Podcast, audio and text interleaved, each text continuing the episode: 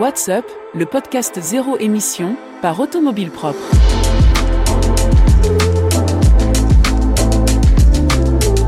La Tesla Model Y réussit un exploit historique et bat 4 records.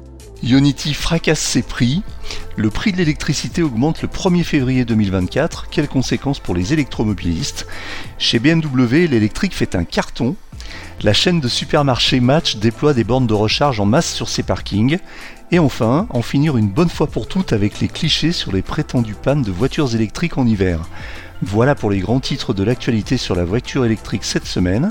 Mais ce n'est pas tout, nous retrouverons aussi l'interview de la semaine, un long entretien avec le PDG de Smart France, Cyril Bravard, avec qui nous évoquerons la stratégie produit et les projets de l'entreprise.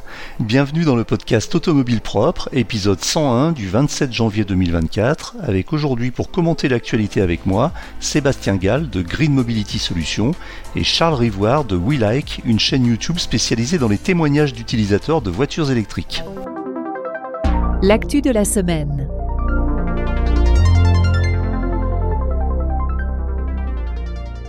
Bonjour messieurs. Bonjour Eric. Salut Eric. J'espère que vous allez bien pour ce nouvel épisode d'actualité de la voiture électrique pour le podcast euh, WhatsApp par Automobile Propre. On attaque tout de suite hein, euh, les premiers sujets et on va parler d'abord de, de vente de voitures et faire un, peu un, un, bilan des ventes de voitures électriques sur l'année 2023, Seb. Oui, alors euh, je pense que sans surprise, euh, quand tout le monde sait que les ventes ont augmenté, euh, je crois de près de, de, de 50%, hein, qu'elles représentent presque un, un, véhicule sur 5 neuf. Et le grand gagnant de cette année, c'est le Tesla Model Y. Alors je pense qu'il a battu 4 records en fait, si on ouais. regarde bien. Euh, bah déjà, euh, on va dire celui de la plus grosse voiture vendue parce que c'est quand même assez gros, un modèle Y euh, c'est vendu 254 000 exemplaires environ. Alors ça, c'est une étude, voilà, de Automotive New Europe qu'on peut trouver sur sur le site Automobile Propre. Là, Donc, on plus... parle des ventes européennes. Hein en Europe, ouais. ouais. ouais. Mmh. Soit plus que euh, plus que la Dacia Sandero.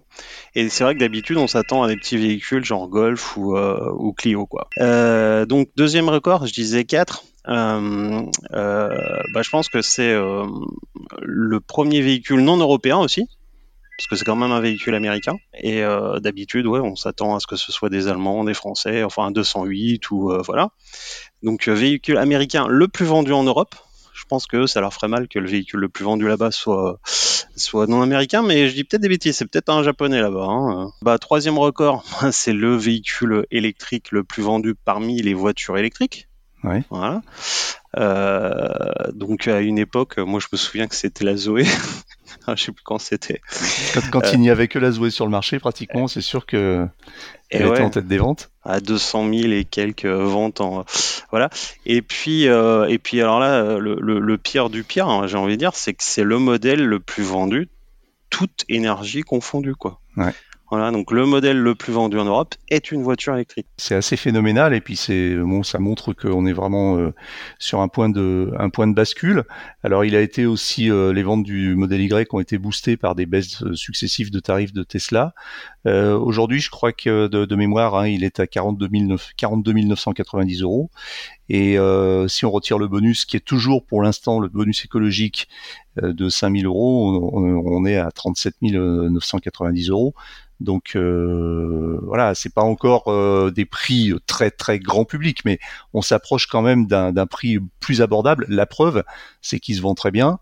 Euh, et puis euh, surtout quand on met en regard euh, le prix avec les prestations de la, de la voiture. Tesla, fidèle à sa politique, propose des voitures qui sont très généreusement équipées, sans pratiquement sans option, et avec des fonctionnalités que l'on trouve en option souvent assez coûteuses chez les autres, voire même qui n'existent carrément pas. Je pense par exemple aux, aux 8 caméras euh, qui équipent les, les Tesla euh, et qui filment l'environnement de la voiture en permanence pendant qu'elle roule et pendant qu'elle est arrêtée. Euh, je trouve que ça, on n'en parle pas assez, mais c'est un, un truc euh, incroyable et c'est les seules voitures au monde qui proposent ça. Mmh. Avec euh, notamment la vision qui permet de, de, d'accéder à la vue des caméras en direct à partir de, de l'application de son téléphone pour voir ce qui se passe autour de la voiture et même dans la voiture. Donc euh, ça fait partie des, des, choses qui sont quand même hors du commun pour une voiture qui, qui commence maintenant bonus déduit à 37 990 euros. Oui, qui a baissé en, plus récemment. Je ne sais pas si c'est un hasard après l'annonce des, prix des Renault Scénic et, Peugeot i2008 qui, sont bien placés. Et bah, comme tu disais, ce qui est intéressant, c'est que quand tu regardes que finalement elle est juste derrière les ventes de la Dacia Sandero, Mm. Euh, quelque part, c'est des gens qui veulent la bonne affaire. Euh, tu dis qu'elle est chère, mais comparé à tout ce qu'elle offre, mm. et puis j'ai entendu que le panier moyen, alors j'ai entendu ça dans Automoto, je crois, ce week-end, euh, que le, c'était 35 000 et quelques euros quoi pour une voiture neuve, mm. le, prix moyen en France. finalement, on n'en est pas très loin. Je pense qu'il y a pas mal d'entreprises aussi dans, le, dans, dans, dans les ventes qui achètent.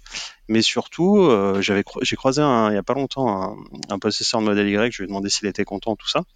Euh, T'as l'impression que c'est toujours, pas, c'est toujours pareil. Hein, si tu veux pas t'embêter et que tu passes à la voiture électrique, tu passes à la Tesla. Hmm t'es euh, quasiment sûr de pas faire un mauvais choix quoi. Et ce qui est intéressant aussi de voir, c'est que comme elle a empiété de façon assez importante sur les ventes de thermiques, puisque c'est la première vente euh, toute catégorie confondue en Europe, ça veut dire qu'il y a probablement des gens chez les acheteurs de Tesla Model Y qui n'étaient pas forcément des gens euh, très attirés par la voiture électrique, mais qui ont fait des calculs et qui se sont dit, bah, pour 2000 euros de plus qu'une Dacia Sandero, j'ai une voiture hors du commun, puissante, très richement équipée, une des plus évoluées technologiquement, qui recharge vite, qui a une bonne autonomie et qui va en plus me faire faire des économies parce que ça va me coûter beaucoup moins cher en, énergie puisque je vais faire des économies avec l'électricité par rapport à l'essence.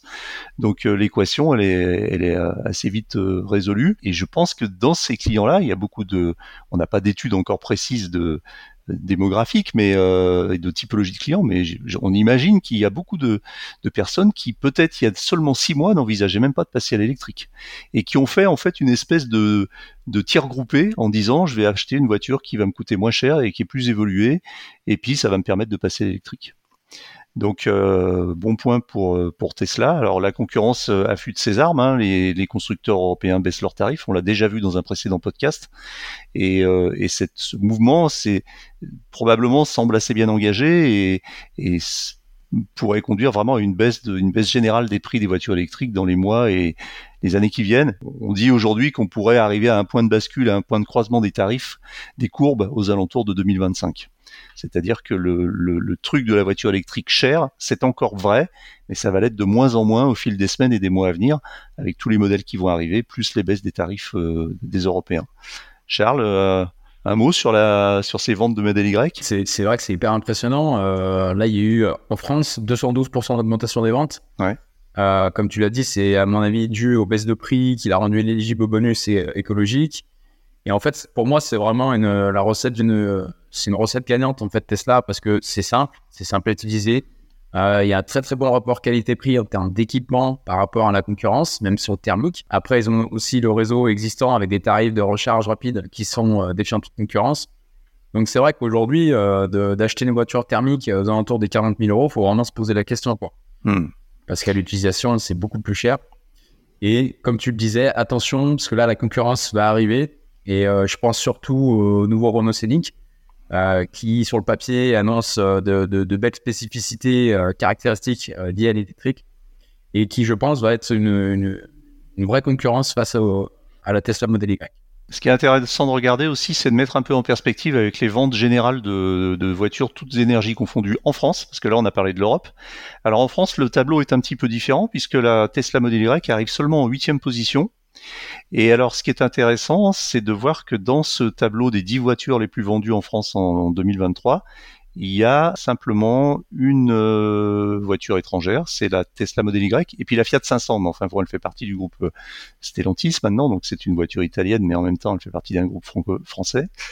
Et toutes les autres sont des voitures françaises, et ce sont toutes des voitures euh, de petite taille, des voitures euh, plutôt d'entrée de gamme, plutôt économiques. Alors on a en premier la Clio toujours, ensuite la Peugeot 208, la, en 3 la Dacia Sandero qu'on retrouve, en 4 la Citroën C3, en 5 la Peugeot 2008, en 6 la Renault Capture, en 7 la Peugeot 308 et en 8 la Tesla Model Y. Donc elle vient quand même se glisser dans ce classement qui est un classement en même temps de voitures thermiques et en même temps euh, de petites voitures.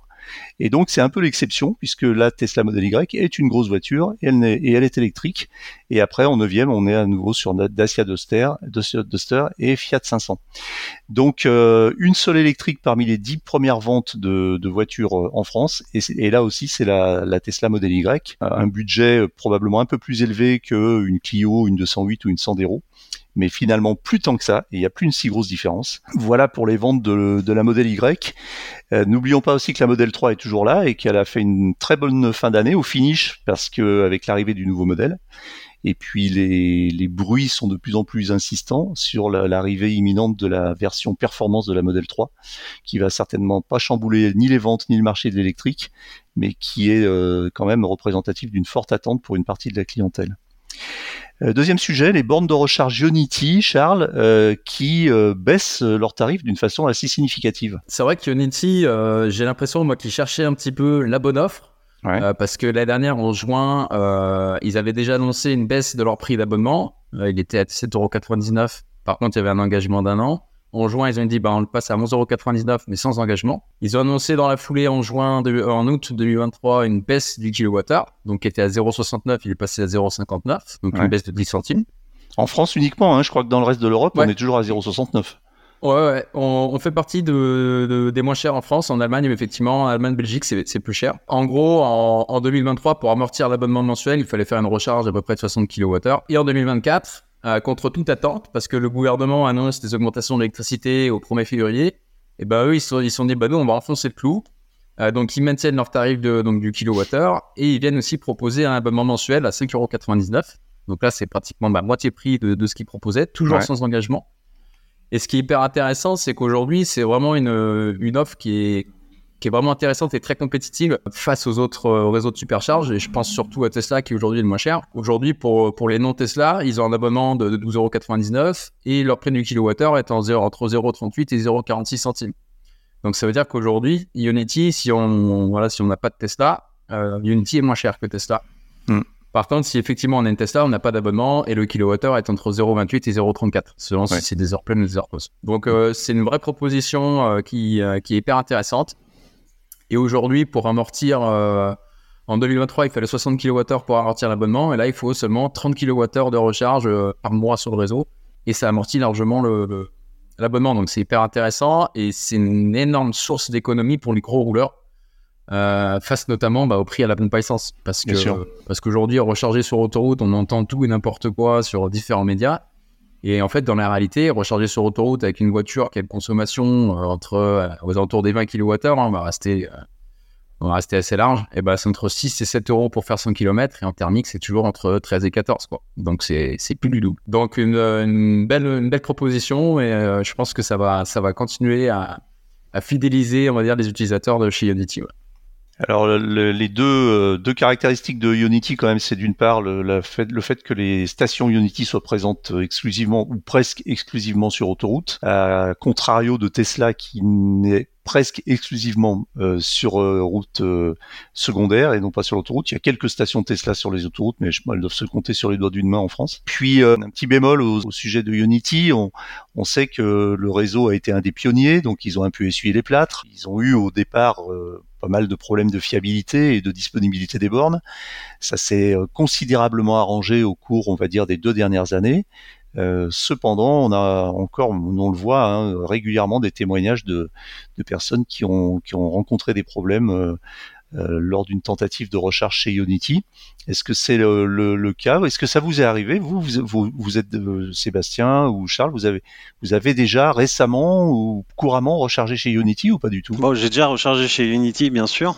Mais c'est pas hyper fréquent en fait. Je fais pas, mhm. j'arrive professionnellement moi à recharger à la maison simplement. Euh, j'ai peut-être rencontré une fois ou deux ouais, un problème de borne qui fonctionnait pas. Ouais, ça m'est arrivé. Mais c'est assez rare quand même. Et Charles? Eh ben moi, tu sais, avec la chaîne AV, avec Alex CGC, on a traversé l'Europe euh, bah, à bord d'une Hyundai Ioniq 6 et, euh, et donc on a fait 23 recharges au total et sur les 23 recharges de mémoire, je crois qu'on en a fait 17 chez Unity. Mmh. à chaque fois qu'on a fait les recharges chez Unity, on a pu se brancher, ça a fonctionné. Il me semble de mémoire qu'il y a deux ou trois fois où on est arrivé et on n'avait pas la pleine puissance, où la borne ne fonctionnait pas. Et donc là, heureusement qu'il y en avait plusieurs, on s'est décalé donc il y a encore quelques petits bémols qui aujourd'hui, je pense, voilà, bah, on, la, la, la, borne marche pas, ben, on se penche à côté, c'est disponible. Ouais. Mais effectivement, ils ont fait déjà un gros gros gap. Il reste quelques petites lacunes, mais je pense qu'elle va être euh, rapidement comblée parce que la concurrence est là et il faut pas non plus euh, rester sur ses acquis. Mais voilà, pas, ça reste, dans mon expérience à moi, ça reste quand même assez fiable. Alors moi, mon expérience, elle est très limitée et pas représentative. Ça a dû m'arriver de, charger chez Unity euh, sur les deux années qui viennent de s'écouler moins de dix fois. C'était souvent à l'occasion d'essais de voitures électriques justement, donc une fois avec une Porsche Taycan et une fois avec une euh, MG Marvel R. Zéro problème. Euh, avec la Porsche, une fois simplement, euh, j'ai dû changer de borne, mais c'était rien. J'ai pratiquement, pratiquement même pas eu à déplacer la voiture. Je me suis branché à la borne d'à côté, ça a fonctionné. La première borne ne fonctionnait pas.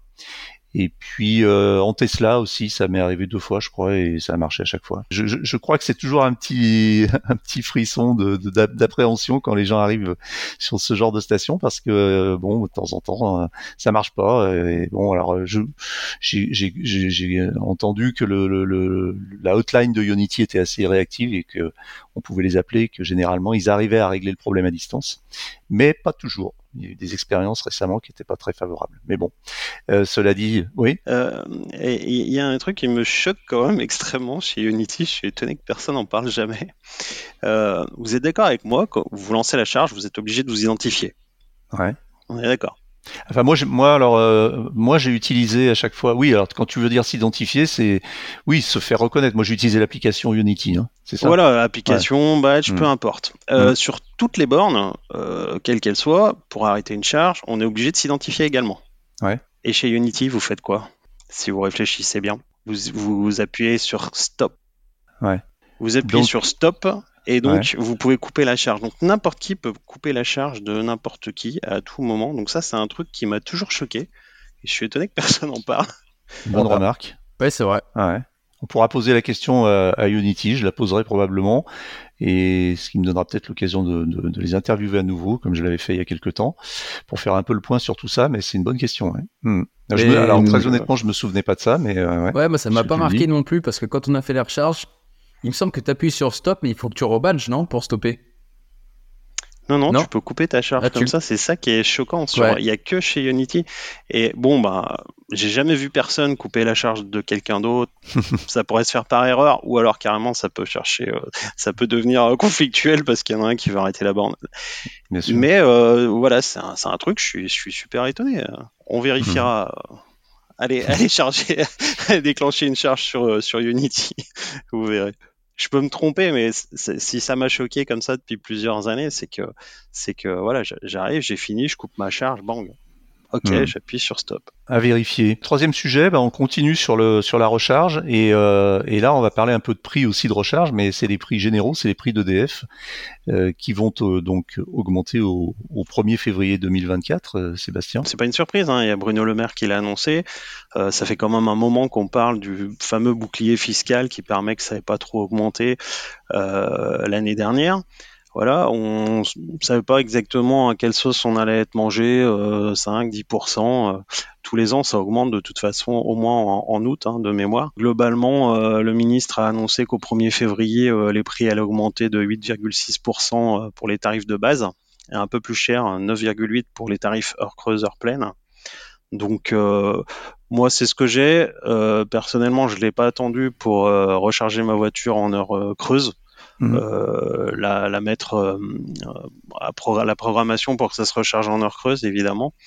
Euh, c'est un petit peu étonnant parce que le, le prix de l'électricité, on en reparlait avec le sujet d'avant, il a baissé, enfin le prix de gros, parce qu'il y a une espèce de marché de gros qui mhm. est, je crois, autour de 60 centimes euh, du mégawattheure, donc 6 du kilowattheure.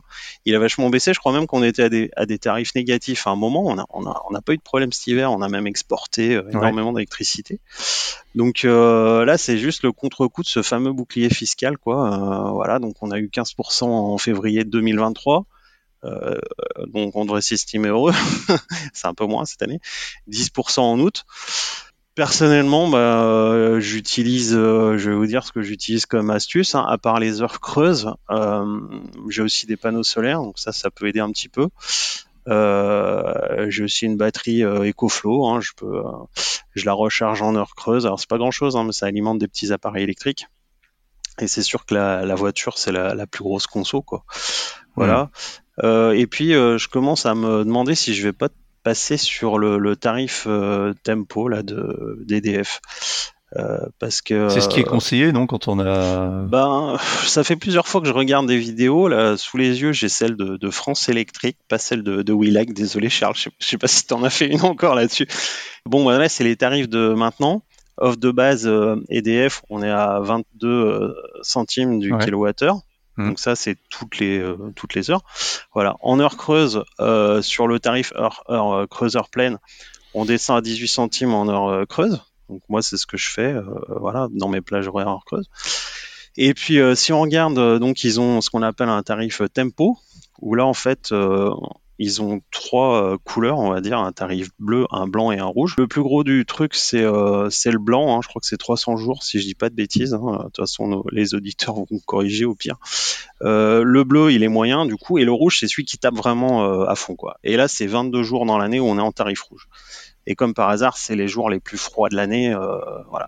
Donc, si hmm. vous avez un mode de chauffage complètement euh, électrique, une voiture électrique, bon, c'est les jours où même si vous cuisinez électrique, enfin voilà, c'est les jours où il faudra faire super gaffe, mais en attendant, bah, le reste, 300 euh, jours où c'est à, 10 centimes en heure creuse, euh, en tarif bleu, c'est à, 10, à, 10 centimes en heure creuse, et même en, tarif rouge, au pire, euh, vous avez toujours un tarif heure pleine, heure creuse, et le tarif creuse est toujours avantageux, il est à 13 centimes, quoi.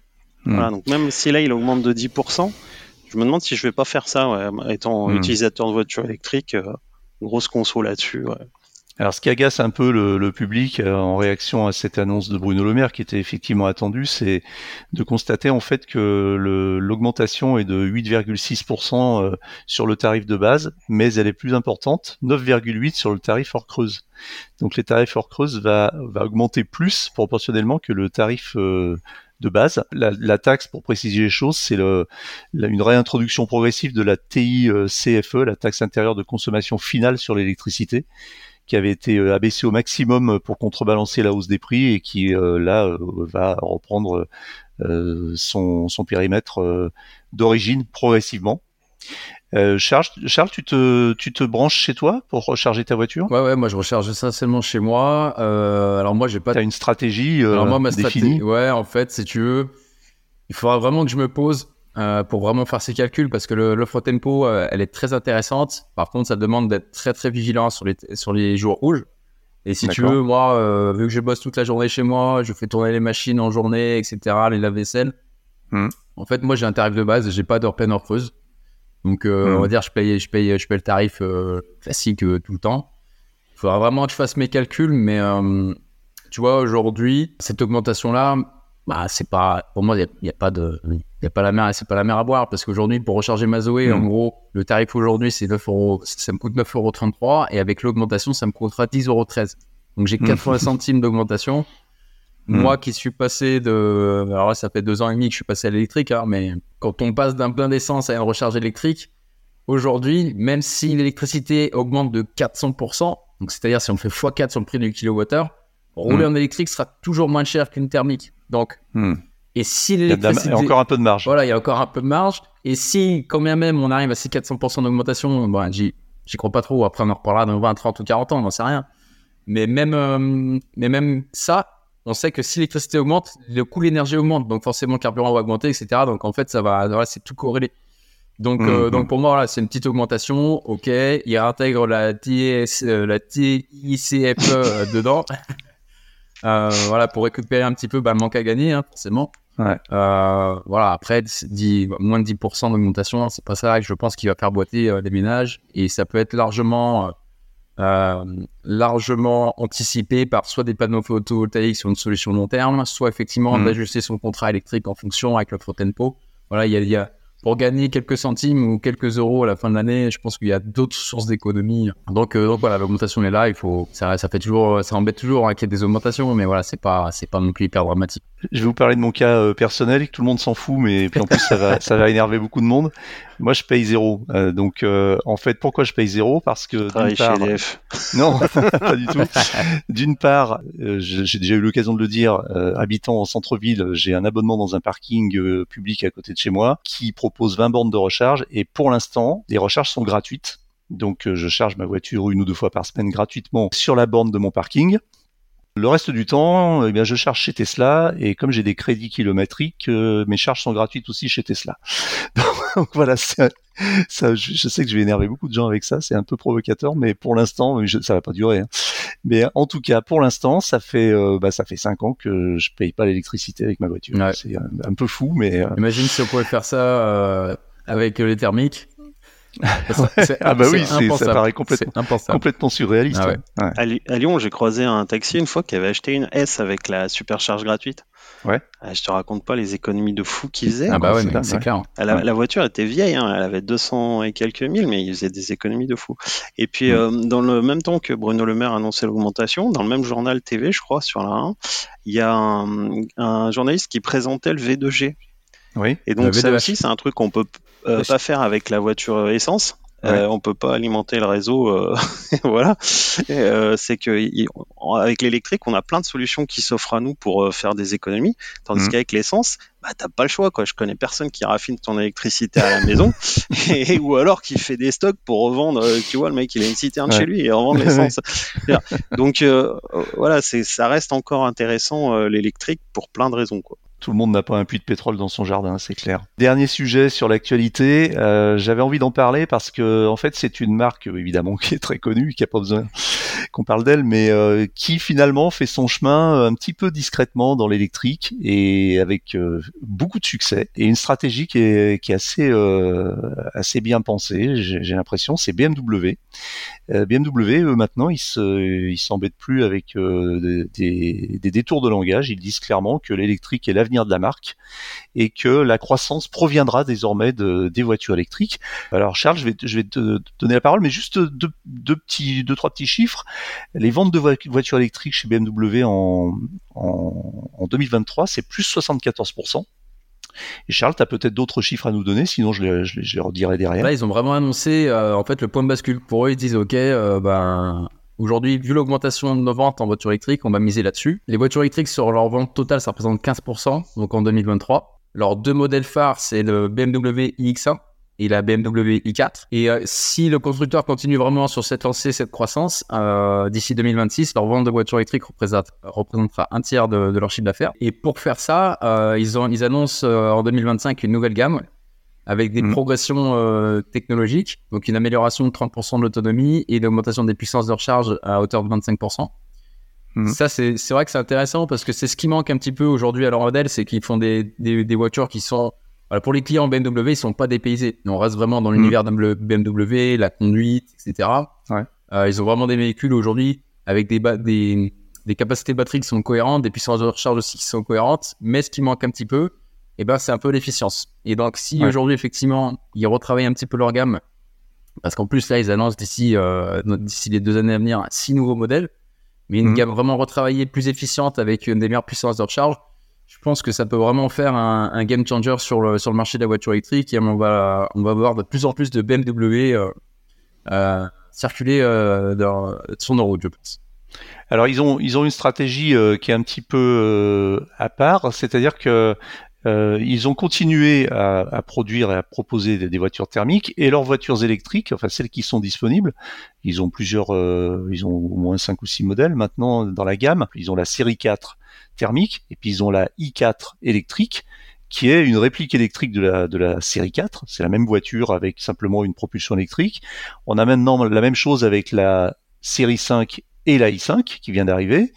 Et puis euh, on a aussi la i7 et puis on a aussi la iX1, la iX3. Donc en fait, à chaque fois, on a des modèles qui existent à la fois en thermique et à la fois en électrique. Mm, et comme tu le disais, Charles, ça permet à la clientèle de ne pas se sentir dépaysée et de retrouver vraiment euh, les mêmes sensations de conduite, les mêmes plaisirs de conduite qui étaient un petit peu le, le, la marque de fabrique de BMW. Finalement, c'est une stratégie qui, euh, qui semble payante. Et puis maintenant, ils vont tranquillement s'orienter vers une évolution et, et, sortir cette, cette fameuse gamme sous le sigle Neue classe euh, qui euh, va euh, être le point de départ de, nouvelles voitures. alors là, pour, pour le coup, conçues exclusivement autour de plateformes 100%, 100% électriques. Donc ça, ça devrait arriver en 2025-2026. En même temps, ils ont annoncé qu'ils auraient un peu de retard sur, parce que BMW fait partie des marques qui travaillent beaucoup sur les batteries tout solides. Et donc, ils annonçaient ça à l'origine pour 2027-2028 et ils ont repoussé à 2030. J'ai l'impression que c'est la recherche et développement sur ces nouvelles batteries solides n'est pas aussi facile que prévu parce que Mercedes a annoncé la même chose également. Mais BMW, je trouve, a une stratégie qui est, qui est intelligente. Ils font pas de bruit, ils avancent tranquillement. Et puis, bah, ils font des, continuent à faire des belles bagnoles, mais euh, maintenant avec une double gamme, euh, une, gamme à deux, tiroirs, soit thermique, soit, soit électrique, avec pratiquement les mêmes équipements, les mêmes caractéristiques, la même ligne, etc.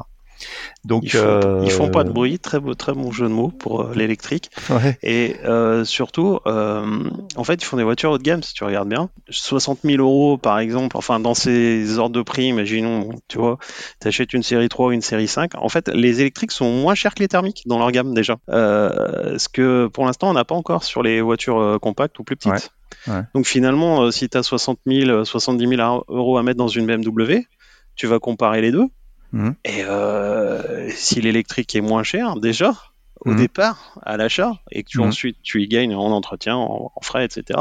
Bien sûr. Je veux dire, euh, ils ont, ils ont, ils ont tout compris. C'est les mêmes voitures, le client n'est pas dépaysé, comme tu, disais, et en plus, elle est moins chère. Et puis alors, ils ont aussi, euh, on a parlé beaucoup de la fin du bonus écologique en Allemagne euh, en, novembre et à partir de novembre 2023, qui est une véritable déflagration parce que c'est une décision qui est arrivée très très vite et très brutalement.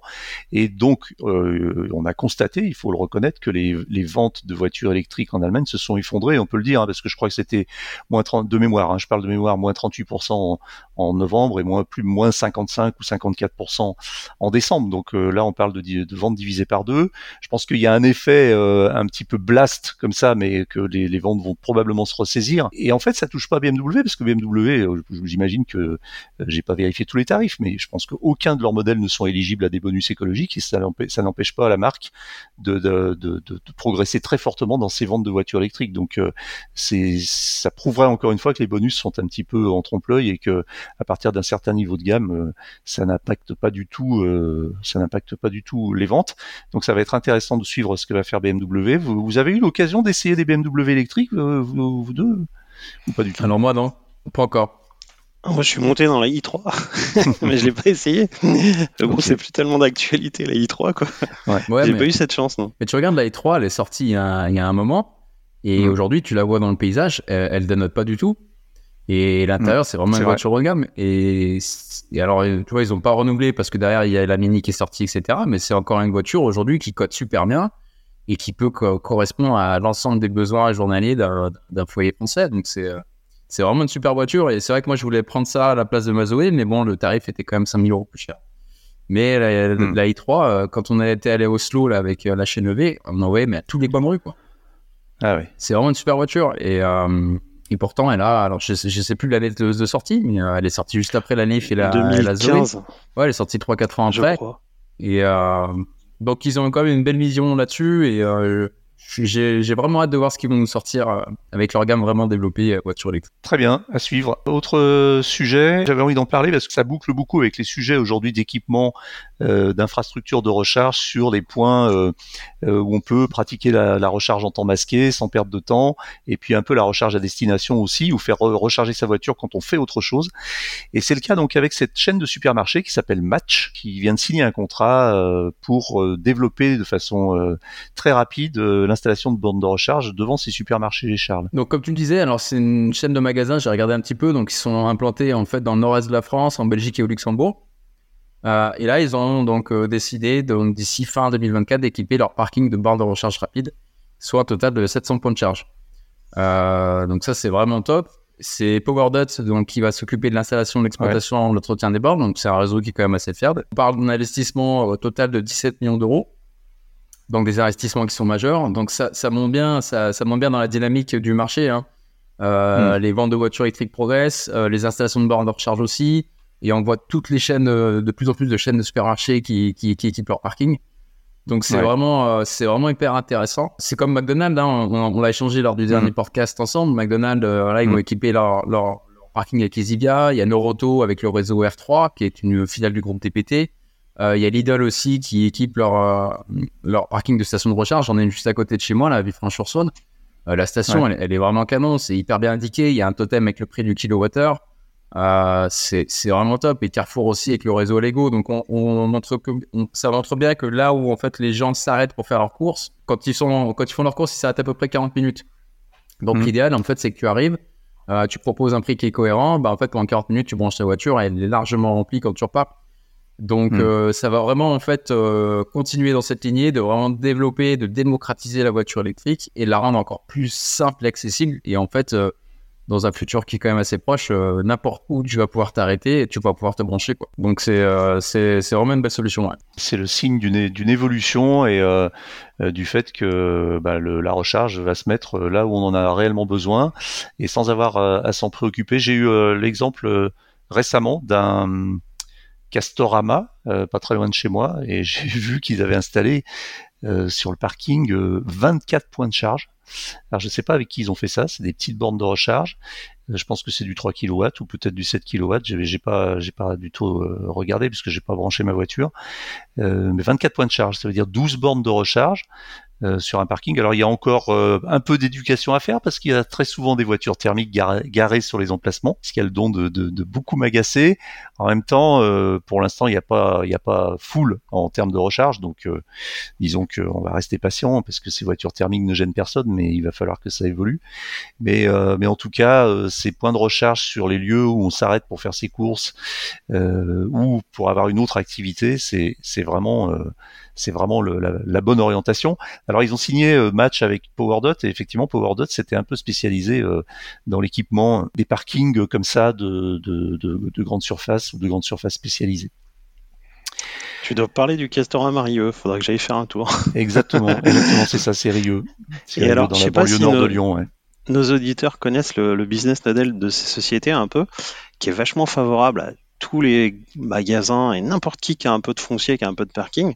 Parce qu'en fait, euh, les Electra, les PowerDot, les stations E, etc. Je vais en citer plusieurs pour pas faire de jaloux.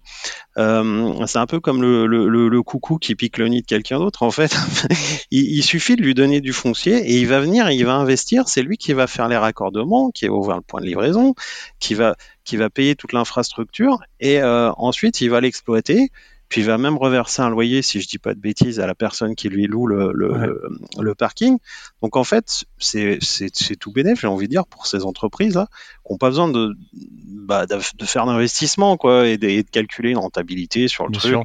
Voilà, c'est opéré par quelqu'un d'autre, c'est euh, voilà, c'est entretenu, c'est voilà. Donc euh, et ça peut, euh, ça peut aussi éventuellement attirer des clients en plus. Et ça attire des clients. Donc j'ai envie de dire aux gens qui nous écoutent et qui sont clients de peut-être un hôtel ou, ou, je ne sais quoi où ils vont dormir une nuit, mais parlez, parlez-leur en. Euh, Si mhm. vous avez un ami qui a une entreprise, qui a du, qui a du parking, qui a, qui a un commerce, euh, dites-lui, euh, vous pouvez euh, faire installer des bornes de recharge et ça va vous attirer du monde et ça va même vous rapporter quoi. Bah D'ailleurs, quand, vous, quand tu vas, quand on va sur les sites de, de, ces différents opérateurs de recharge, que ce soit Electra, PowerDot, etc., vous avez toujours une rubrique euh, euh, vous possédez un terrain, vous possédez du foncier, vous avez une activité, contactez-nous pour voir si on peut installer une borne chez vous. D'ailleurs, Tesla le faisait aussi. Hein. Si vous allez, alors je sais pas si c'est toujours le cas, mais pendant très très longtemps, euh, sur le site de Tesla, on pouvait remplir un formulaire pour euh, faire installer des bandes de recharge sur son infrastructure. Alors, ça concernait la plupart du temps les, les hôteliers, puisque Tesla avait une, une, stratégie de déploiement de recharge à destination euh, chez, les, chez les hôteliers qui était, euh, qui était aussi un peu précurseur, parce qu'ils ont fait ça dès le début. Mais, euh, mais euh, effectivement, on trouve ça un peu chez, chez, tous, les, chez tous les opérateurs.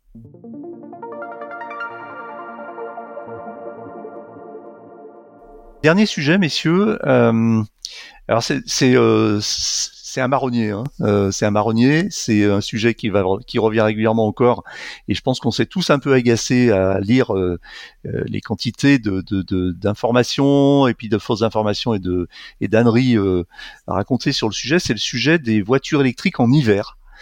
Alors, euh, bah, vous avez dû tous voir ça ces derniers jours, les fameuses euh, Tesla euh, comme mortes sur des sur des superchargeurs dans le nord-est des États-Unis, à Chicago, à Boston, parce qu'il y a eu des températures, une offensive de l'hiver très forte comme tous les ans à cette époque, et des températures très très froides, hein, jusqu'à moins 35 dans la région, dans la région du nord-est.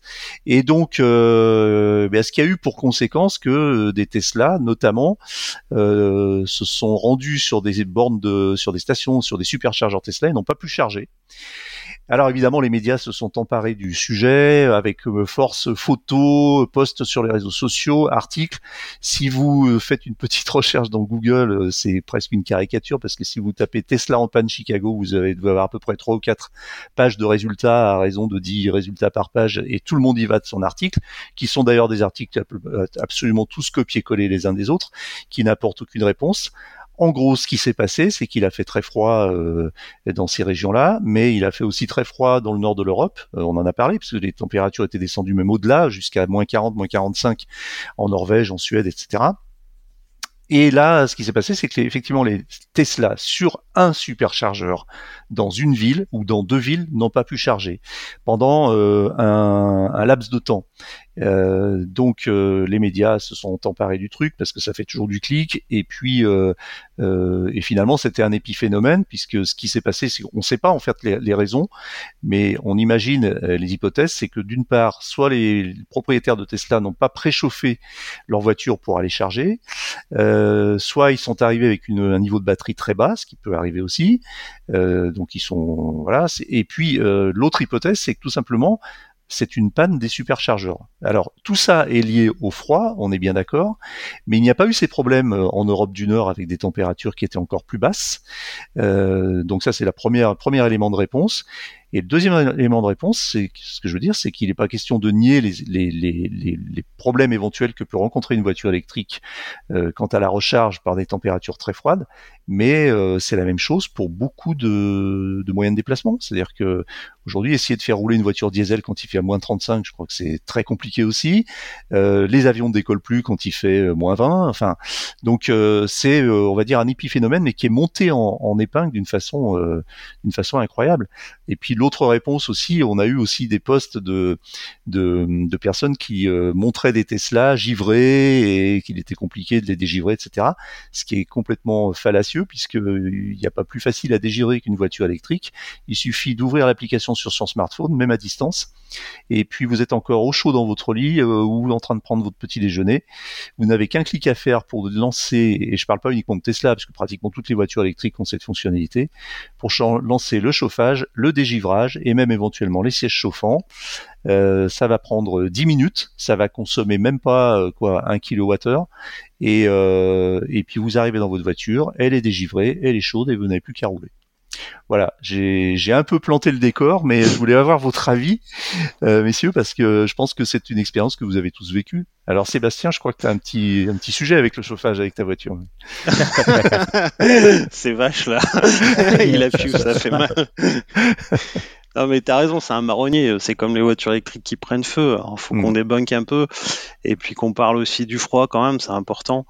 Euh, euh, bon, euh, si vous voulez, il y, a eu des études qui sont faites en, Norvège. Hein. Il y a le, Viking Assistant Group, donc c'est un service d'assistance routière. Donc eux, ils sont bien placés pour voir les, les véhicules qui tombent en panne par grand froid.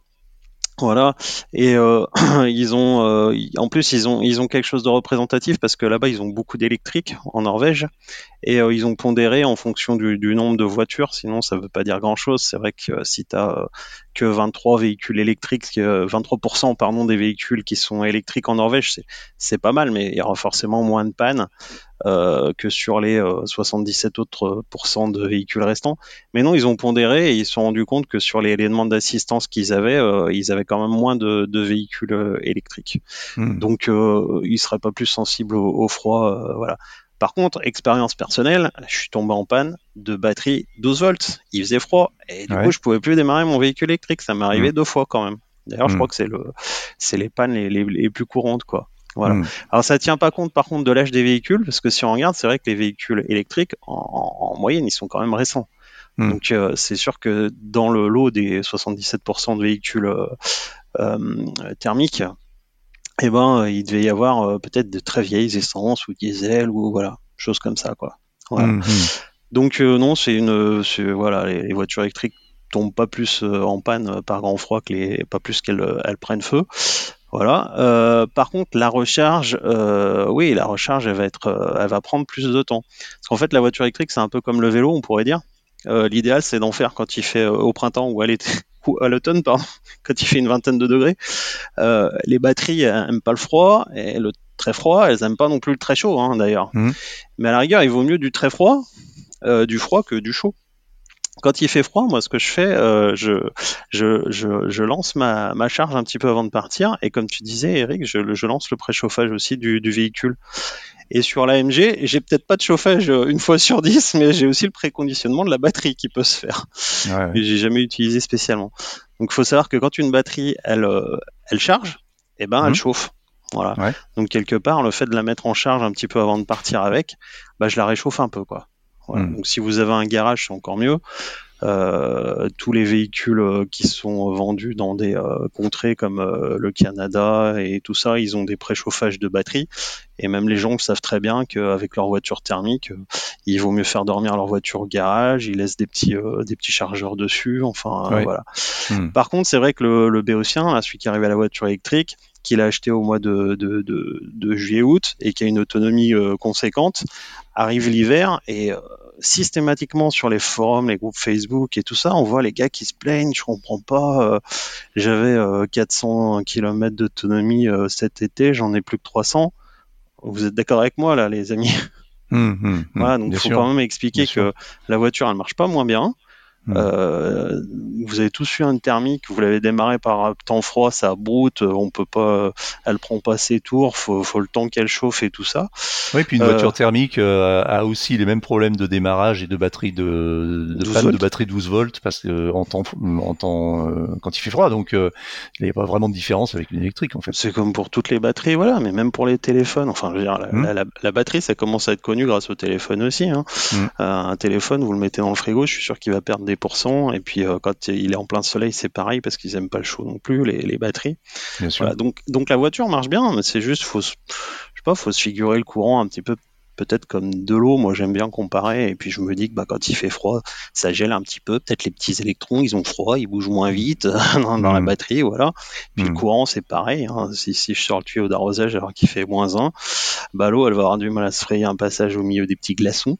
Hmm. Voilà, bon, bah, c'est pareil pour la, pour la recharge, donc euh, rien de bien méchant, ça, ça, fonctionne, mais on peut voir baisser son, on peut même voir baisser son, son SOH, son état de santé, pour ceux qui sont un peu plus pointus.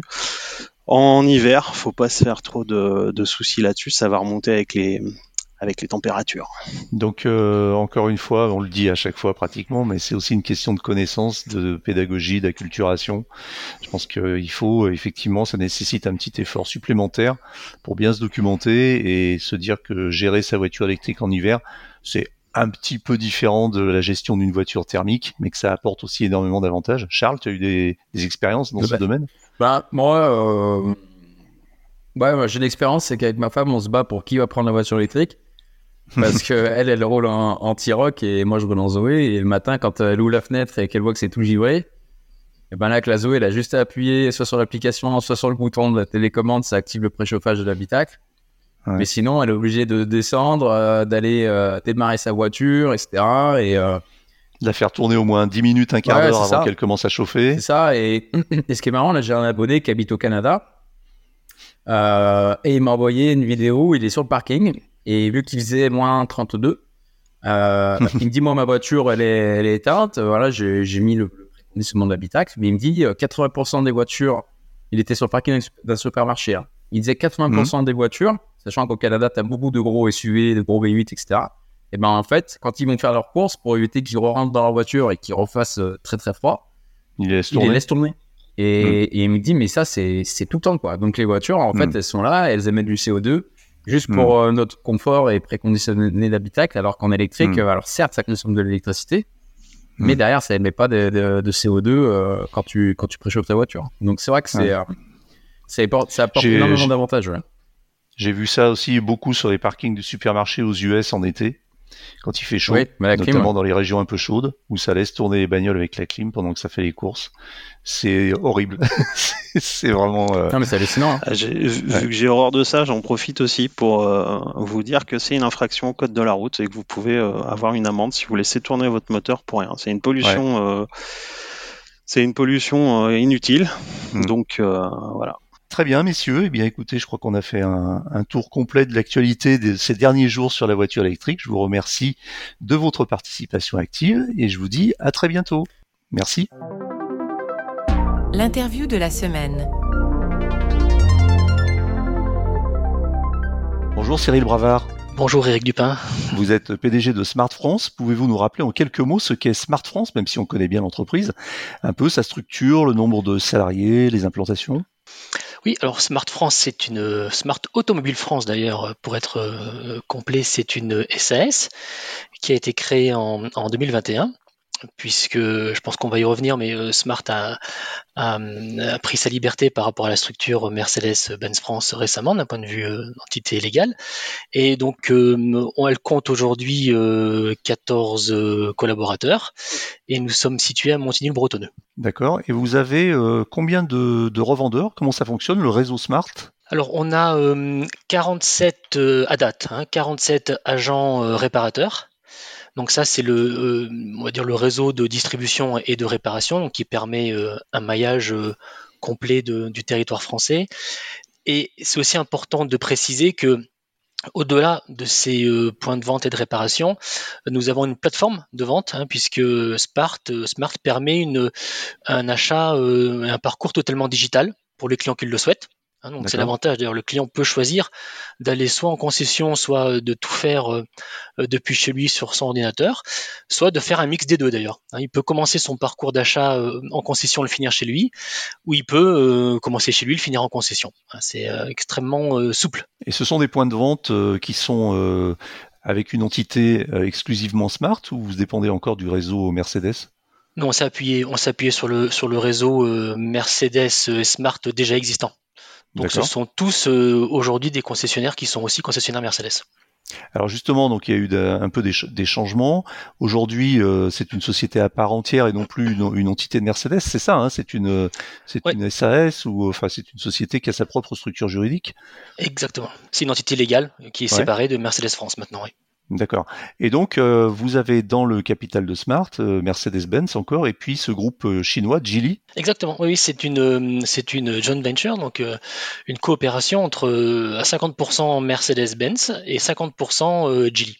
Effectivement, où les rôles sont extrêmement bien définis puisque euh, Smart est, une marque européenne, donc elle est, conçue en Europe. C'est Mercedes-Benz euh, qui la design, hein. donc c'est les euh, les voitures sont prennent naissance dans les studios de design de Mercedes-Benz, ce soit d'ailleurs des studios situés en Allemagne ou dans le sud de la France. Par exemple, puisqu'on l'oublie, mais il y a Mercedes a des designers dans le sud de la France, et donc elle est, elle prend naissance, on va dire, sur les tables de dessin de Mercedes, puis après elle est fabriquée par Geely en Chine. C'est uniquement le design euh, intérieur-extérieur et interface utilisateur. Et, euh, donc en fait, euh, Mercedes-Benz a une, indépendance totale sur cette partie design et création. Oui, à, la, fin, les décisions sont prises par euh, tous les actionnaires. Hein, donc, euh, euh, donc bien sûr que tous les actionnaires ont, leur mot à dire sur le sur le design. Mais en tous les cas, les, le design est proposé et conçu dans les dans les studios de Mercedes. Alors, vous êtes vous-même directeur général de Smart France depuis avril 2021, si je ne me trompe pas. Donc, ça va bientôt faire trois ans. vous avez eu des chantiers prioritaires, j'imagine. Quel bilan vous en tirez deux ans et demi plus tard? Un chantier prioritaire, il est extrêmement simple. Hein. C'était de commencer par créer l'entité légale. Donc mon premier acte, ça a été de créer cette SAS et puis de constituer l'équipe. J'ai commencé donc euh, tout seul, donc il a fallu que je m'entoure. Euh, je pouvais pas faire tout seul, tout tout seul, donc je me suis entouré euh, de collaborateurs. Euh, et après, ben, il a fallu commencer par nommer le réseau, définir les process de vente, homologuer la voiture. Enfin, c'est vraiment comme si comme on partait d'une feuille blanche, c'est comme si on lançait une nouvelle marque. Donc la marque existait, hein, Smart euh, euh, existait déjà, mais euh, c'est comme si on repartait de zéro totalement, du début à la fin, sur les process de vente, d'homologation, d'immatriculation et ainsi de suite. Donc il a fallu tout créer. deux, ans de mode projet, on va dire, pour préparer l'arrivée des voitures. Vous partez vraiment de zéro, un peu en mode en mode startup, c'est-à-dire que c'est comme si vous créez votre propre euh, petite entre guillemets entreprise et il faut partir de zéro. Alors y compris l'homologation des voitures. Alors l'homologation elle est européenne, mais il y a une certification française de l'homologation européenne euh, qui, bah, quand on n'y est pas habitué, oui c'est c'est pas simple. Alors maintenant ça va mieux forcément une fois qu'on qu'on l'a fait une fois, mais oui c'est euh, c'est du travail administratif.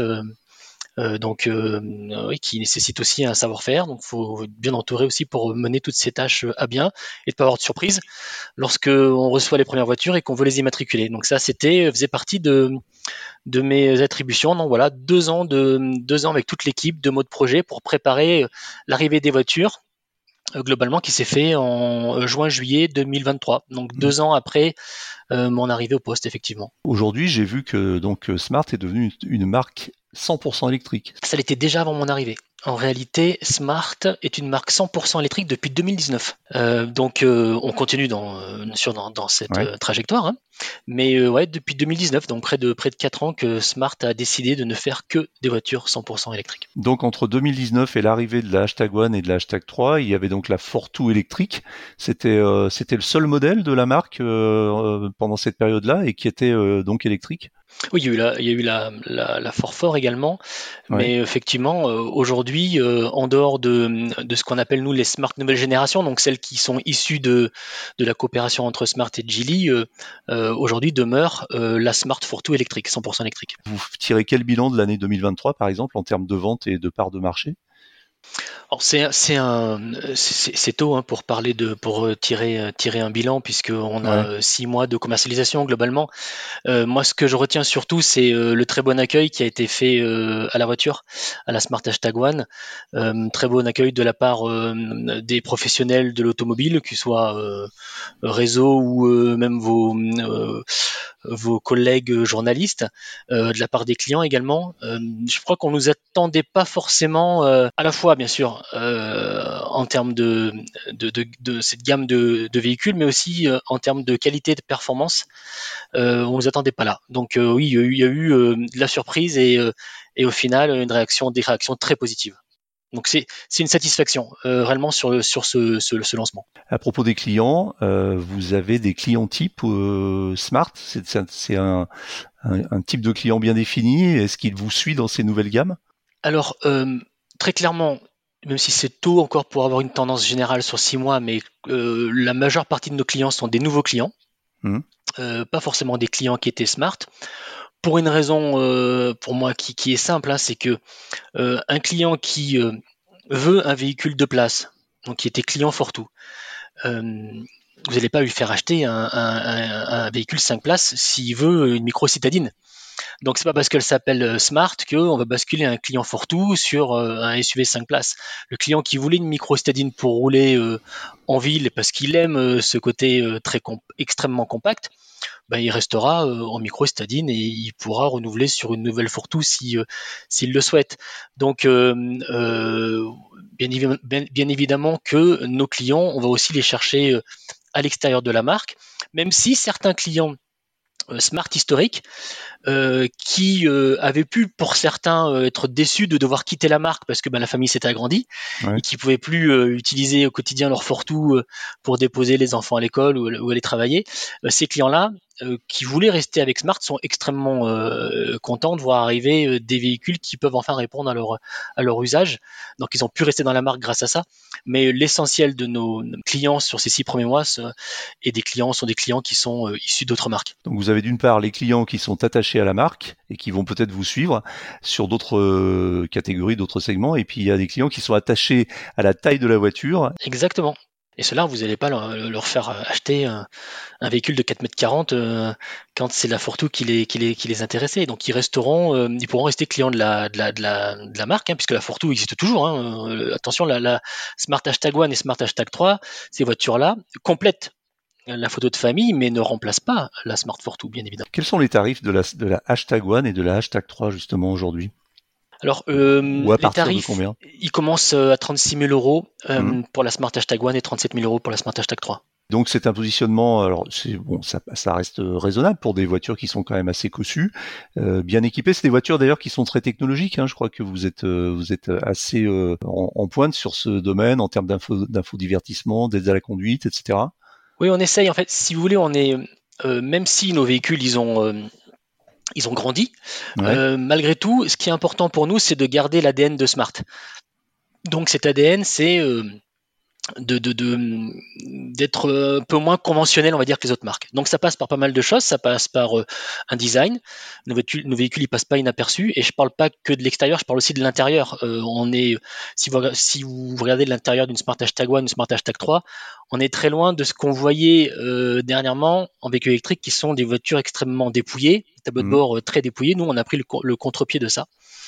Euh, donc on est tout à fait assumé. Hein. on essaie d'être euh, dans l'ADN de, Smart de faire des choses un peu un différentes. Et la connectivité, comme vous le disiez, Eric, est, important pour nous. Donc on axe aussi beaucoup là-dessus. Le, ce qui euh, ce qui guide nos ingénieurs, c'est d'arriver à proposer un, écosystème dans lequel il n'y a pas de rupture entre le conducteur, son smartphone et sa voiture. Mhm. Donc c'est vraiment ce qui, ce, qui, ce qui nous guide. Et en plus de cela, ajouter une touche euh, un peu voilà, non conventionnelle, euh, notamment l'infotainment qui, est, qui a un traité un peu particulier par rapport à d'autres marques où, euh, où il y a un traitement gaming si vous voulez, de, de, de l'infotainment. Voilà, donc ça, c'est des petites touches, euh, des petites touches smart, un avatar. Voilà, il y a un, avatar, un petit personnage. Hein, qui, exactement, un petit personnage qui est un, qui est un renard pour la Smart Hashtag One, donc le côté malin du renard, et un guépard pour la Smart euh, Hashtag 3, donc euh, guépard un peu plus, un peu plus dynamique, on va dire, sportif que, que son collègue le renard. C'est pas agaçant au bout d'un moment ça Est-ce qu'on peut le désactiver ce petit avatar? Alors, vous pouvez pas le désactiver. Après, euh, il prend pas euh, beaucoup de place, euh, mhm. j'ai envie de dire, à l'intérieur de, de votre expérience client. Euh, vous pouvez pas le désactiver, il est là. Après, libre à vous de le, de, le, solliciter ou pas, mais il y a peut-être j'ai pas, pas de retour comme quoi c'était un irritant, puisque ça. Après, il y a des gens qui euh, adhèrent ou qui n'adhèrent pas. La majeure partie de nos clients, bien sûr, adhèrent, euh, sans quoi peut-être que ils n'auraient pas, ils seraient pas devenus clients. Mais voilà, il n'y a pas de, c'est pas un irritant particulier. Euh, il y a beaucoup de, aujourd'hui sur le marché de la voiture électrique, il y a essentiellement de, des SUV, des SUV compacts.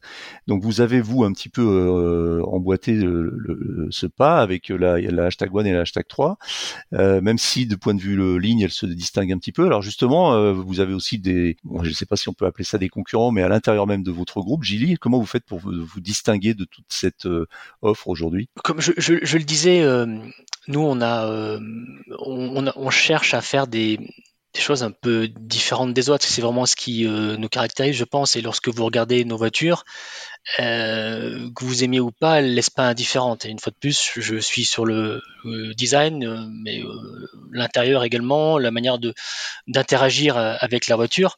Donc je pense que c'est vraiment ça qui fait la différence et aussi parce qu'il n'y a pas que l'objet en tant que tel, la voiture, mais il y a aussi l'expérience qui client qui a autour et le mode de distribution. Nous sommes les seuls, en tous les cas on était les premiers, à proposer un parcours client qui soit totalement, je le disais au, départ de, notre entretien, totalement euh, possible en ligne ou totalement possible physiquement euh, dans, le réseau, ou voire même de faire euh, un peu des deux, de, de, panacher à la fois de, des rendez-vous chez les concessionnaires pour faire l'essai de la voiture et de pouvoir finaliser l'achat à la maison. Donc ça, c'est tout ça, c'est tous ces, ces, ces touches euh, très particulières à Smart qui font la différence par rapport, euh, par rapport aux autres. Alors il y a une mauvaise nouvelle qui est arrivée là pour les constructeurs, euh, alors soit chinois, soit de capitaux chinois, soit qui, soit qui font fabriquer leurs voitures en dehors de l'Union européenne. C'est donc la disparition, enfin le nouveau mode de calcul du bonus écologique qui vous a exclu de, de, de facto. Comment vous avez vécu ça euh, Qu'est-ce que vous en pensez et, quelle est votre stratégie pour contrer cette offensive euh, européenne, enfin française en l'occurrence? Oui, euh, je ne je, je, commande pas la mesure sur le fond pour la simple et bonne raison que on est une marque européenne, je suis citoyen européen, citoyen français, et je comprends tout à fait que ce soit vertueux de vouloir inciter à relocaliser la production en Europe. L'irritant pour moi était plutôt sur la forme, c'est-à-dire la brutalité du timing. La brutalité de, la mise en place. C'est-à-dire que été 2023, on reçoit un premier jet de, ce, de ce décret et il est mis en place le 15 décembre de la même année, quelques mois après. Le temps législatif, c'est clairement pas le temps industriel. Vous pouvez pas demander à un industriel de prendre des mesures et en, l'occurrence relocaliser sa production en Europe, puisque c'est le sujet, hein. c'était de, de, punir, entre guillemets, euh, ou de bannir, on va dire ça comme ça, euh, les marques qui euh, fabriquaient mm. en Chine, et dont on est une marque européenne certes, mais qui fabriquait en Chine. Donc on est, on s'est retrouvé, on s'est retrouvé emmené. Euh, ne pouvez pas leur dire de, se retourner en six mois. Ce n'est pas possible.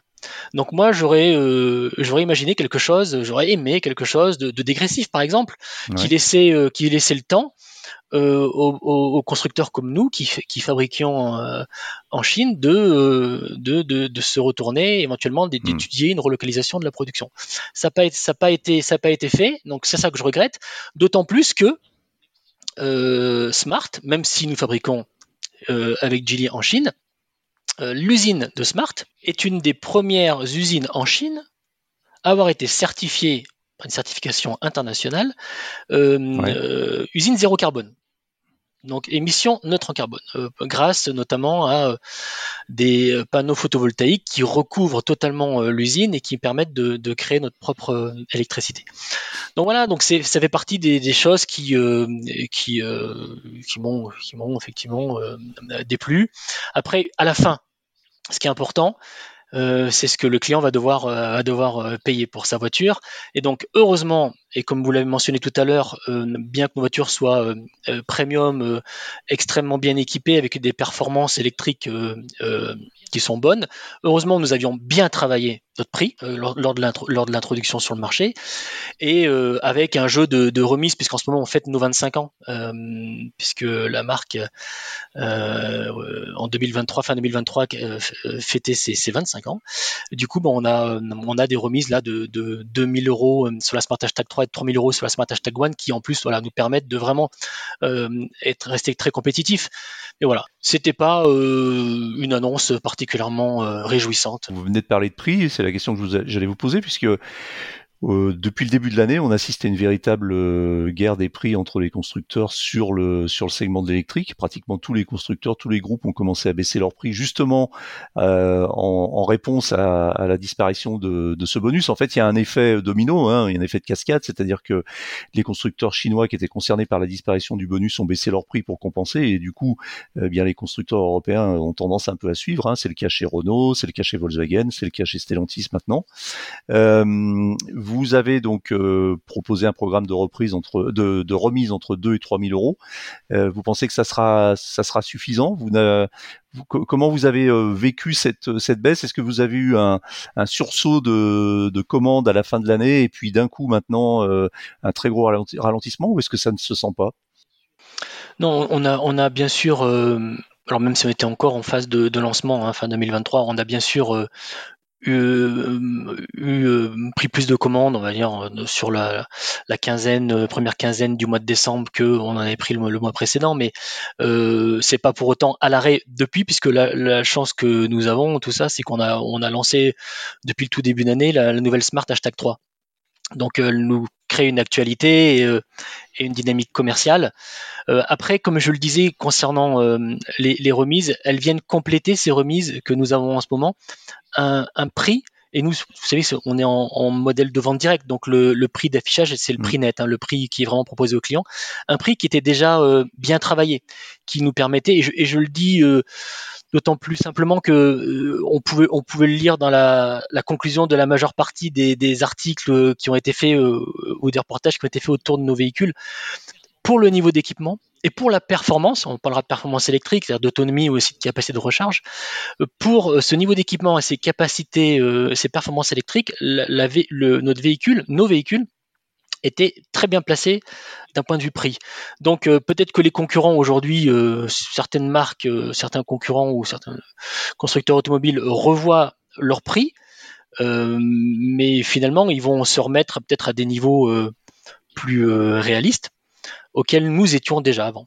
La, et, les, et, les, remises supplémentaires que nous faisons en ce moment pour fêter les 25 ans de Smart nous permettent vraiment d'être très compétitifs. Donc je pense qu'on n'est pas exactement dans la même situation. justement, côté technique, le, la hashtag One et la hashtag 3 reposent sur la même plateforme. Hein. On, est, on, est, sur la plateforme modulaire SEA, c'est ça?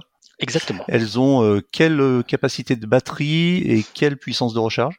Alors cette, euh, cette plateforme effectivement qui a, qui a le qui a l'intérêt d'être euh, être modulable, euh, donc on a pu très facilement adapter à la fois sur l'hashtag 1 et l'hashtag 3, nous permet globalement de d'autoriser jusqu'à 455 km d'autonomie. et plus important, et ça je suis sûr que vos auditeurs euh, le, savent mieux que quiconque, plus, plus aussi important que l'autonomie, on va dire ça comme ça, la capacité à recharger vite, euh, puisqu'elle autorise, donc il y a un chargeur euh, embarqué en courant alternatif de 22 kW, ça, c'est important parce que quand on veut euh, comparer à la concurrence, souvent ces chargeurs euh, sont en option. Mm. Euh, donc nous, on, a, on est en 22 kW en courant alternatif et en courant continu, on autorise un pic à 150 kW, ce qui fait que vous rechargez de 10 à 80% en moins de 30 minutes. Voilà. Et ça, Dieu sait si quand on, roule, c'est important de pouvoir récupérer 300 km en 25 ou 30 minutes. Très bien. Euh, Cyril, on va passer maintenant aux questions euh, des auditeurs. Alors, je vais vous poser de, trois, quatre questions dans ma voix qui m'ont été transmises, et puis après, on, on, écoutera nos auditeurs qui vous poseront les questions directement. Alors, euh, à quand une Smart 3 Pulse? Voilà, ça c'est la première question qu'on m'a posée. Donc, c'est une 4 motrice en fait, hein, qui existe aujourd'hui en Smart Hashtag One. pour répondre à votre auditeur, j'ai pas euh, de scoop et de date définitive, mais je pense sincèrement qu'on peut imaginer un véhicule courant de l'année 2024 au moment de milieu d'année, on va dire, mais à confirmer. J'ai pas la, j'ai pas la date définitive encore. Très bien. Alors la question inévitable, on a parlé de la hashtag 1 et de la hashtag 3. Entre les deux, il y a normalement la hashtag 2 qui n'existe pas aujourd'hui et qui pourrait être éventuellement, on l'imagine, une remplaçante de la Fortwo. Euh, vous avez des, des, informations ou des plans sur ce modèle hypothétique dans la gamme? Alors, c'était une excellente question, on me la pose euh, régulièrement, vous pouvez l'imaginer.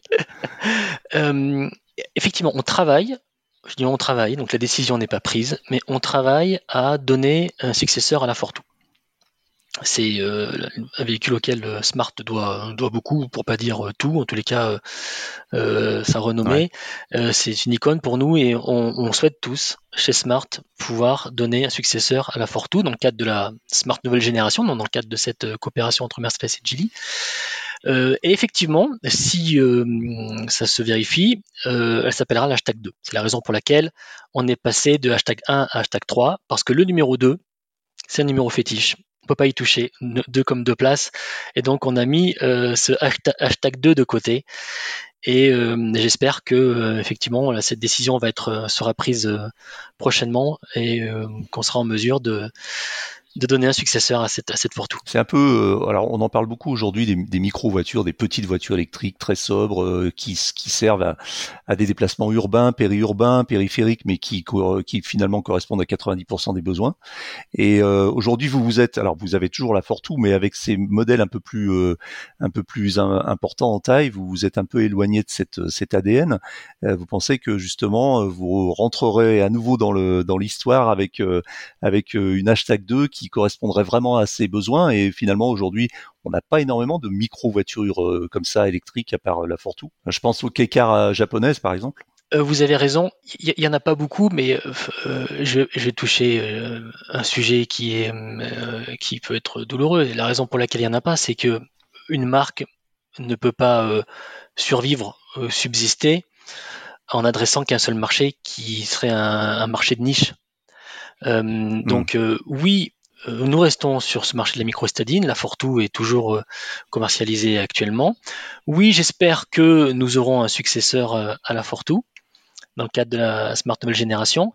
Mais oui, je suis très content de compléter la photo de famille avec d'autres véhicules qui s'adressent, qui adressent des segments plus larges pour assurer l'avenir de Smart. Mmh et sa pérennité parce que c'est euh, bien là l'enjeu parce que euh, faire survivre une marque euh, en Europe ou bon, même dans le monde entier en adressant qu'un seul marché extrêmement réduit de micro-cétadines sur un marché de niche c'est malheureusement pas viable Donc c'est important, c'est important qu'on puisse élargir la gamme et avoir une vraie famille je repense à la Fortou. Euh, c'est une, petite voiture très très compacte et euh, paradoxalement, j'ai eu l'occasion d'en croiser euh, assez fréquemment aux, US. Vous avez un, marché pour cette voiture sur dans un pays qui est réputé pour plutôt rouler avec des très très grosses bagnoles. Vous voulez dire un marché pour la Fortou ou pour les, la pour la alors ça a été là aussi extrêmement ciblé sur quelques on va dire quelques États voire quelques villes. Euh, parce que véhicule euh, très tendance. Euh, plus c'est plus ça que l'usage qui intéressait. C'était le côté fashion, très tendance de la voiture. Qui, qui, qui d'ailleurs et qui d'ailleurs est un des, des points forts de, aussi de la marque, hein, ce, côté un peu tendance, un peu fashion. Donc ça, mais ça a eu, ça a joué son plein dans quelques villes américaines, mais c'est pas vraiment un besoin du consommateur américain très clairement. D'accord. Ouais, parce que en fait, je me souviens que le, parce que j'avais la chance d'y être, le lancement de la Smart Fortwo électrique nouvelle génération, donc fin 2016, avait eu lieu à, Miami. C'est assez étonnant. C'est un lancement euh, sur le territoire américain pour cette petite voiture, et c'est pour ça. Et effectivement, j'ai eu l'occasion d'en croiser. Mais alors, c'est vrai, dans des plutôt dans des grandes villes américaines de la côte ouest ou à New York. Voilà, Los Angeles typiquement, voilà, hmm. on en trouver. Alors j'ai une autre question d'un auditeur qui me demande pourquoi Smart n'utilise. Alors on a parlé d'infotainment tout à l'heure. Pourquoi Smart n'utilise pas Android Automotive? C'est une question très ciblée. Oui. Euh, alors j'espère que je comprends bien la question. Alors euh, Smart utilise pour son infotainment son propre système d'exploitation. En revanche, depuis la euh, dernière mise à jour, donc il y a un peu plus d'un mois, euh, Smart euh, nous autorisons désormais, enfin ça, a permis, cette mise à jour a permis l'utilisation de Android Auto et de Apple CarPlay. Hmm. Hmm. Donc ce qu'on appelle le mirroring là est, désormais possible sur nos Smart Hashtag 1 Hashtag 3 depuis, depuis la dernière mise à jour. C'est l'avantage d'ailleurs d'avoir des, véhicules euh, très connectés et qu'on peut mettre à jour à, distance. Ça permet de faire euh, les faire évoluer, proposer des nouvelles fonctionnalités comme ce mirroring Apple CarPlay Android Auto. Euh, ça permet aussi de, corriger certains bugs, certains manques de fonctionnalités. Voilà. Donc ça c'est aussi la force de la marque. On en parlait tout à l'heure de ce qui nous caractérise et ça c'est quelque chose sur lequel on, insiste beaucoup. Dernière question dans, ma voix avant de poser, euh, d'envoyer, les questions au format audio. Est-ce qu'on peut espérer une fabrication française ou à minima européenne de Smart? Et si oui, est-ce que vous avez une échéance? Il y a non, il y a, pas de. Aujourd'hui, j'ai pas d'informations à ce sujet. Par contre, je pense pas me tromper en disant que toutes les options sont sur la table. Voilà. Maintenant, euh, j'ai pas de, d'infos euh, dans ce sens à ma disposition. Allez, on passe aux questions euh, dans la voix des auditeurs. Eric, bonjour, meilleurs vœux pour 2024 ainsi qu'à Cyril Bravard à qui j'aurais deux petites questions à poser. Alors la première de ces questions, elle concerne tout simplement sa, sa mythique citadine, la Smart Fortwo. J'aimerais tout simplement savoir quand euh, Smart décidera de euh, nous annoncer la, la, remplaçante tout simplement de cette voiture qui a fait la célébrité de, de sa marque. J'ai cru comprendre qu'il y avait quelque chose dans, dans les cartons. Alors, l'autre question, est peut-être un petit peu plus délicate. Euh, Cyril Bravard a récemment répondu aux questions d'un journaliste de, Sud Radio à propos de la perte du bonus écologique euh, qu'il doit, subir pour les changements de réglementation euh, française. Alors, ce que j'aimerais savoir, si sa maison mère, Daimler, elle conteste cette décision en argumentant par exemple que des voitures et des marques concurrentes, je pense à certaines voitures de groupe Stellantis qui sont fabriquées en Pologne, dans des conditions où on sait malheureusement que la Pologne n'utilise pas une énergie de fabrication très très décarbonée puisque c'est du charbon. Alors est-ce qu'ils entendent euh, contester cette décision par rapport à cette situation? Et dans le, cas où c'est impossible pour X raisons de protectionnisme et autres raisons, eh bien pensent-ils tout simplement rapatrier la production de ces voitures euh, en Europe et, ça serait sympa si c'était en France. Est-ce qu'ils entendent le faire? Et puis le corollaire peut-être de, cette question, est-ce que euh, son, entreprise pense euh, tout simplement pouvoir maintenir très longtemps cette, euh, cette astuce commerciale qui consiste à réduire largement la marge euh, de, commercialisation de leur voiture, du montant quasiment équivalent à cette perte de, de prime écologique. Est-ce qu'ils pensent que cette possibilité pourra longtemps tenir pour des raisons tout simplement commerciales? Alors, oui, la question de votre auditeur, dont j'ai omis le prénom, il, y a, il, y a, il, y a, quatre questions dans la question, il est, il est extrêmement bien informé. Euh, euh, a commencé donc sur, sur la, le successeur à la Fortou, effectivement on l'a, l'a déjà évoqué, euh, on y travaille, la décision n'est pas prise, mais euh, on a mis le, numéro hashtag 2 de côté, donc et si on, valide cette, ce, nouveau produit, il s'appellera effectivement Smart hashtag 2 et remplacera la Fortou. concernant le bonus, donc la perte du bonus écologique, on, en a parlé. Euh, est-ce qu'on va faire appel puisqu'il y a une procédure qui est possible? Non, on ne fera pas appel. les règles du jeu, elles ont été, elles ont été clairement dictées et de toute façon je pense qu'un appel euh, ne changera pas la décision, très clairement. Le but étant de d'exclure euh, ceux qui, produisent en Chine, les constructeurs qui produisent en Chine. Moi, je vois pas comment euh, on pourrait, pour la Smart Hashtag 1, Hashtag 3, arriver à avoir gain de cause. et même si votre auditeur le fait bien de, le préciser, même si en Chine, dans notre usine, on a une production décarbonée, donc euh, usine zéro carbone certifiée. Euh, c'est une certification internationale grâce à euh, l'électricité verte que nous produisons sur place via des panneaux photovoltaïques. Donc potentiellement, même de manière sûre, une production plus propre dans cette usine que dans d'autres usines en Europe. Concernant la relocalisation, on a aussi touché le sujet ensemble tout à l'heure. Euh, toutes les options sont sur la table, mais j'ai pas de j'ai pas d'informations à, à, ce niveau-là. Décision, enfin c'est quelque chose qui date du 15 décembre cette perte du bonus, donc euh, euh, c'est encore très récent. Mais donc on, on, parle de beaucoup de choses. Tout est sur la table, mais pour l'instant j'ai pas d'informations, de, décisions à, à communiquer.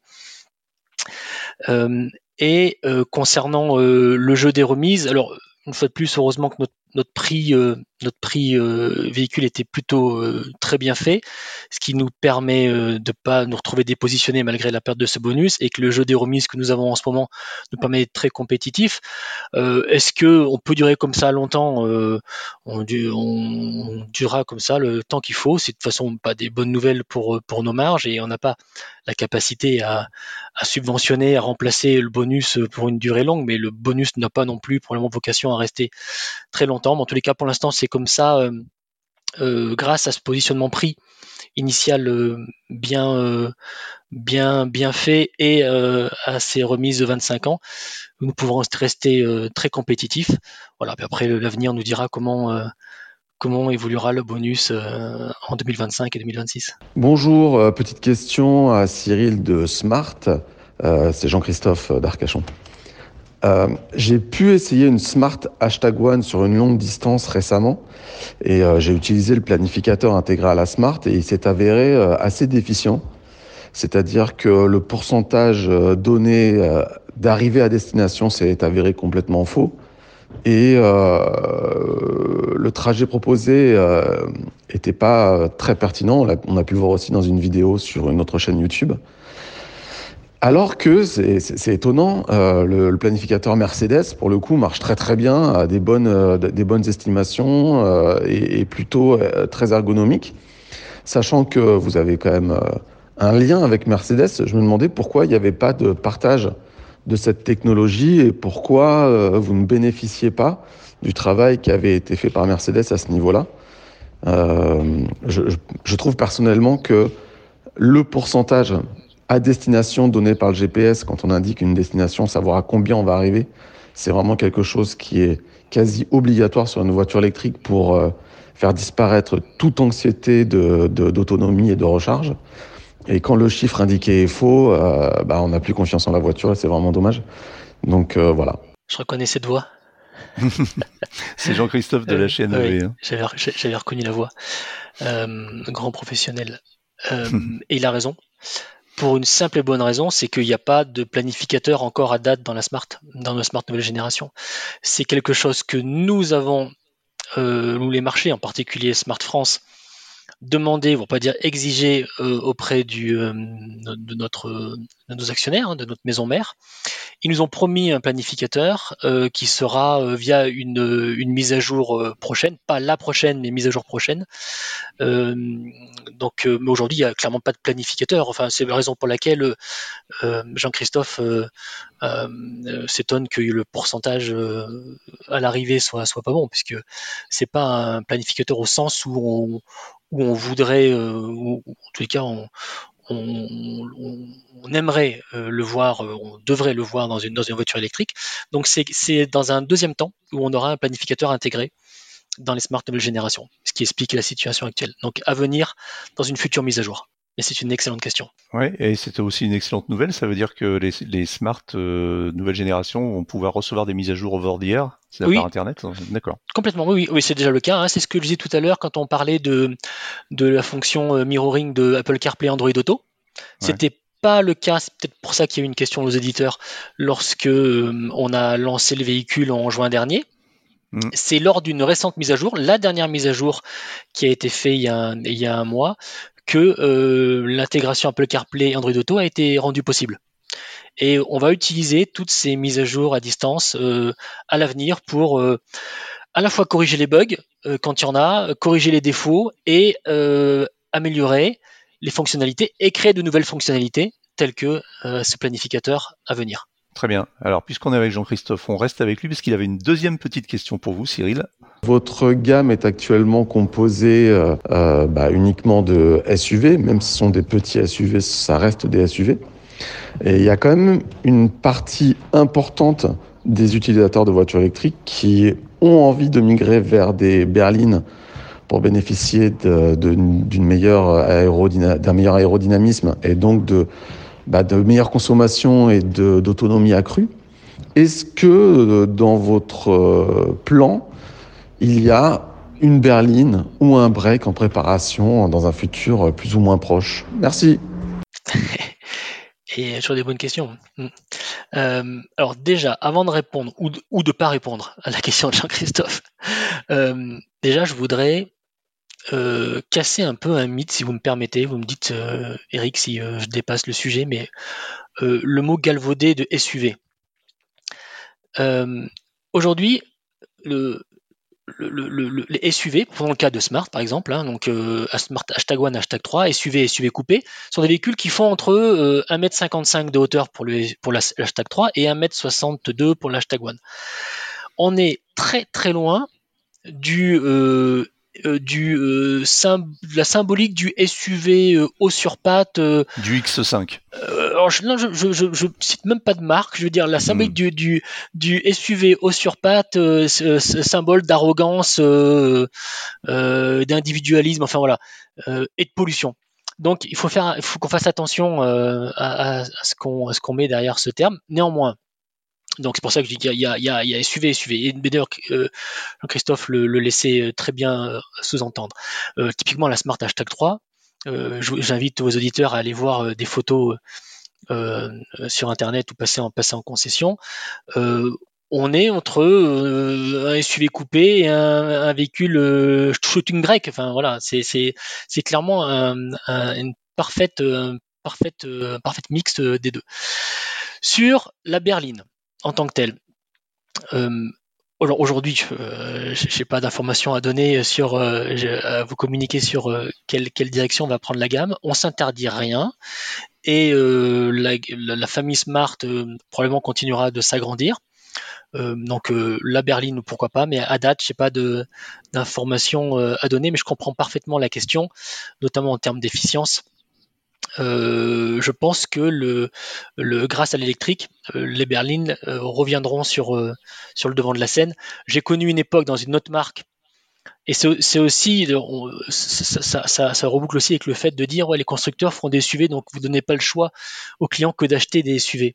Moi, je crois pas du tout. Je crois que les clients achètent des SUV parce que ils y ont un intérêt, ils trouvent ça plus confortable, plus agréable, aussi plus sécurisant pour preuve, pour preuve en tous les cas euh, de mon expérience dans une autre marque, je peux vous dire que euh, euh, on avait à l'époque, j'avais à l'époque beaucoup de, berlines à vendre Et malgré des remises importantes, on vendait pas nos berlines parce que les clients ne voulaient pas de berline.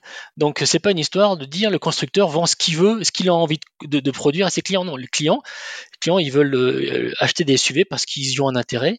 À l'époque, ils voulaient pas de berline parce qu'ils voulaient plus de berline et vous pouviez pas les forcer à acheter des berlines. Et demain, peut-être qu'ils voudront à nouveau des berlines parce qu'effectivement, euh, dans un souci d'efficience, ça peut faire du sens, euh, notamment sur les véhicules électriques. Donc pourquoi pas l'avenir pour Smart, mais je sais pas de pas d'annonce à faire à Jean-Christophe aujourd'hui. Très bien. Alors j'ai une dernière question. Je suis pratiquement sûr de la réponse. Cyril, est-ce que vous roulez vous-même en voiture électrique? Oui, en ce moment je roule dans une Smart Hashtag euh, One qui est noire, euh, une Brabus. Voilà. Et euh, depuis quelque temps déjà, donc oui, j'apprécie réellement, réellement le, le, confort au quotidien, notamment sur les trajets du quotidien pour aller au travail euh, pour aller euh, pour faire des trajets euh, périurbains, on va dire, pas forcément intraville, mais en tous les cas, on va dire départementaux.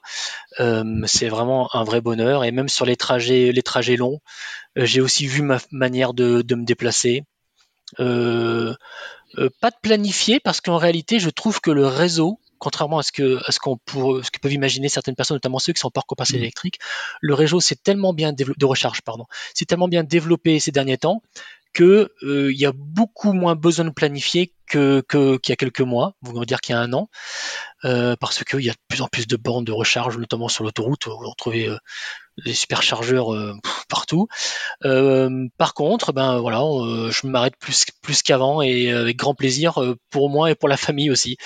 Je dois admettre que je crois que tout le monde a trouvé en, en, qualité de en, confort et en qualité de de voyage. Voilà, mais c'est un vrai un, vrai plaisir au quotidien. C'est vrai que c'est une tendance aujourd'hui. On a d'ailleurs eu l'occasion d'en parler déjà dans le podcast, c'est de se dire que finalement les planificateurs sont peut-être pas là pour durer très longtemps, parce qu'aujourd'hui on se on se déplace, on commence à pouvoir se déplacer avec une électrique presque de la même façon qu'avec une thermique, sans avoir forcément à tout préparer, simplement s'arrêter quand on a besoin de recharger. Euh, vu la densification du réseau.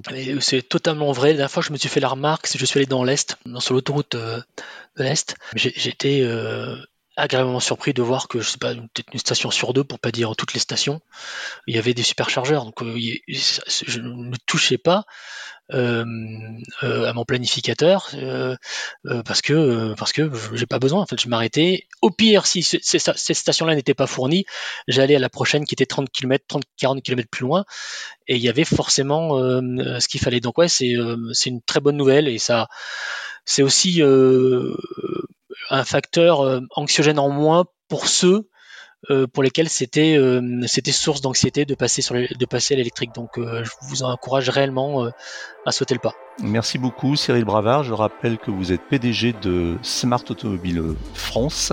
Merci Eric. Voilà, c'est terminé pour aujourd'hui, mais l'actualité de la voiture électrique ne s'arrête jamais. Retrouvez-la heure par heure sur automobilepropre.com. Pensez bien à vous abonner via votre plateforme préférée afin de ne rater aucun épisode. Et n'oubliez pas de noter le podcast sur les plateformes, c'est le meilleur moyen de nous soutenir et de nous faire connaître. N'hésitez pas également à nous faire vos retours, remarques, questions, suggestions à l'adresse podcast.automobilepropre.com. Quant à nous, nous vous disons à la semaine prochaine pour un nouveau numéro du podcast. Salut